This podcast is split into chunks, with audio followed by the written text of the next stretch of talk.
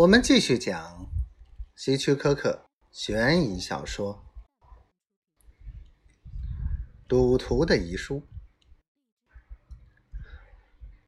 卢克根本不参加。他说：“宝贝儿，你想破坏我的生活乐趣吗？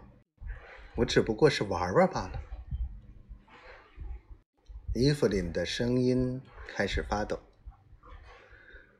可是。当他开始挪用公款去赌时，那可就不是玩玩了。真造孽！一个不能自制的赌徒，居然在银行工作。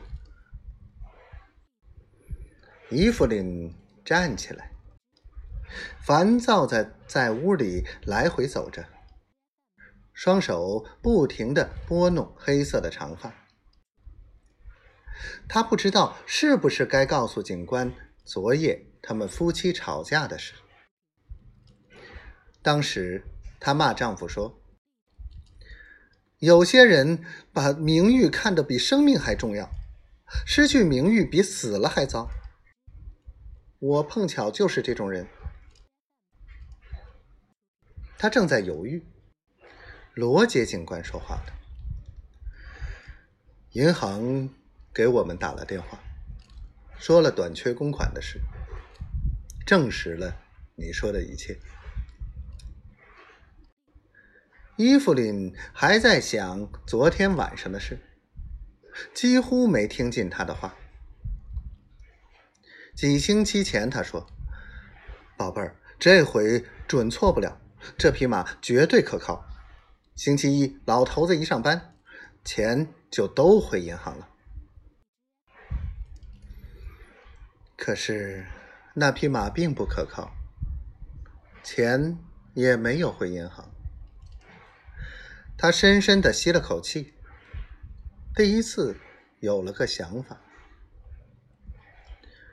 警官先生，你来这儿做什么？罗杰警官轻轻拍了拍他的手，说：“我挺惦记你。”我对你有一种特别的同情，因为我有个女儿和你差不多大。现在你想干什么？伊芙琳想到了未来，她说：“我想回家，回印第安纳。其实我是在农村长大的，在州立大学遇见了卢克。”他花言巧语把我带到了城里，那是三年前的事。我们曾经回家乡一次，但是他讨厌农场。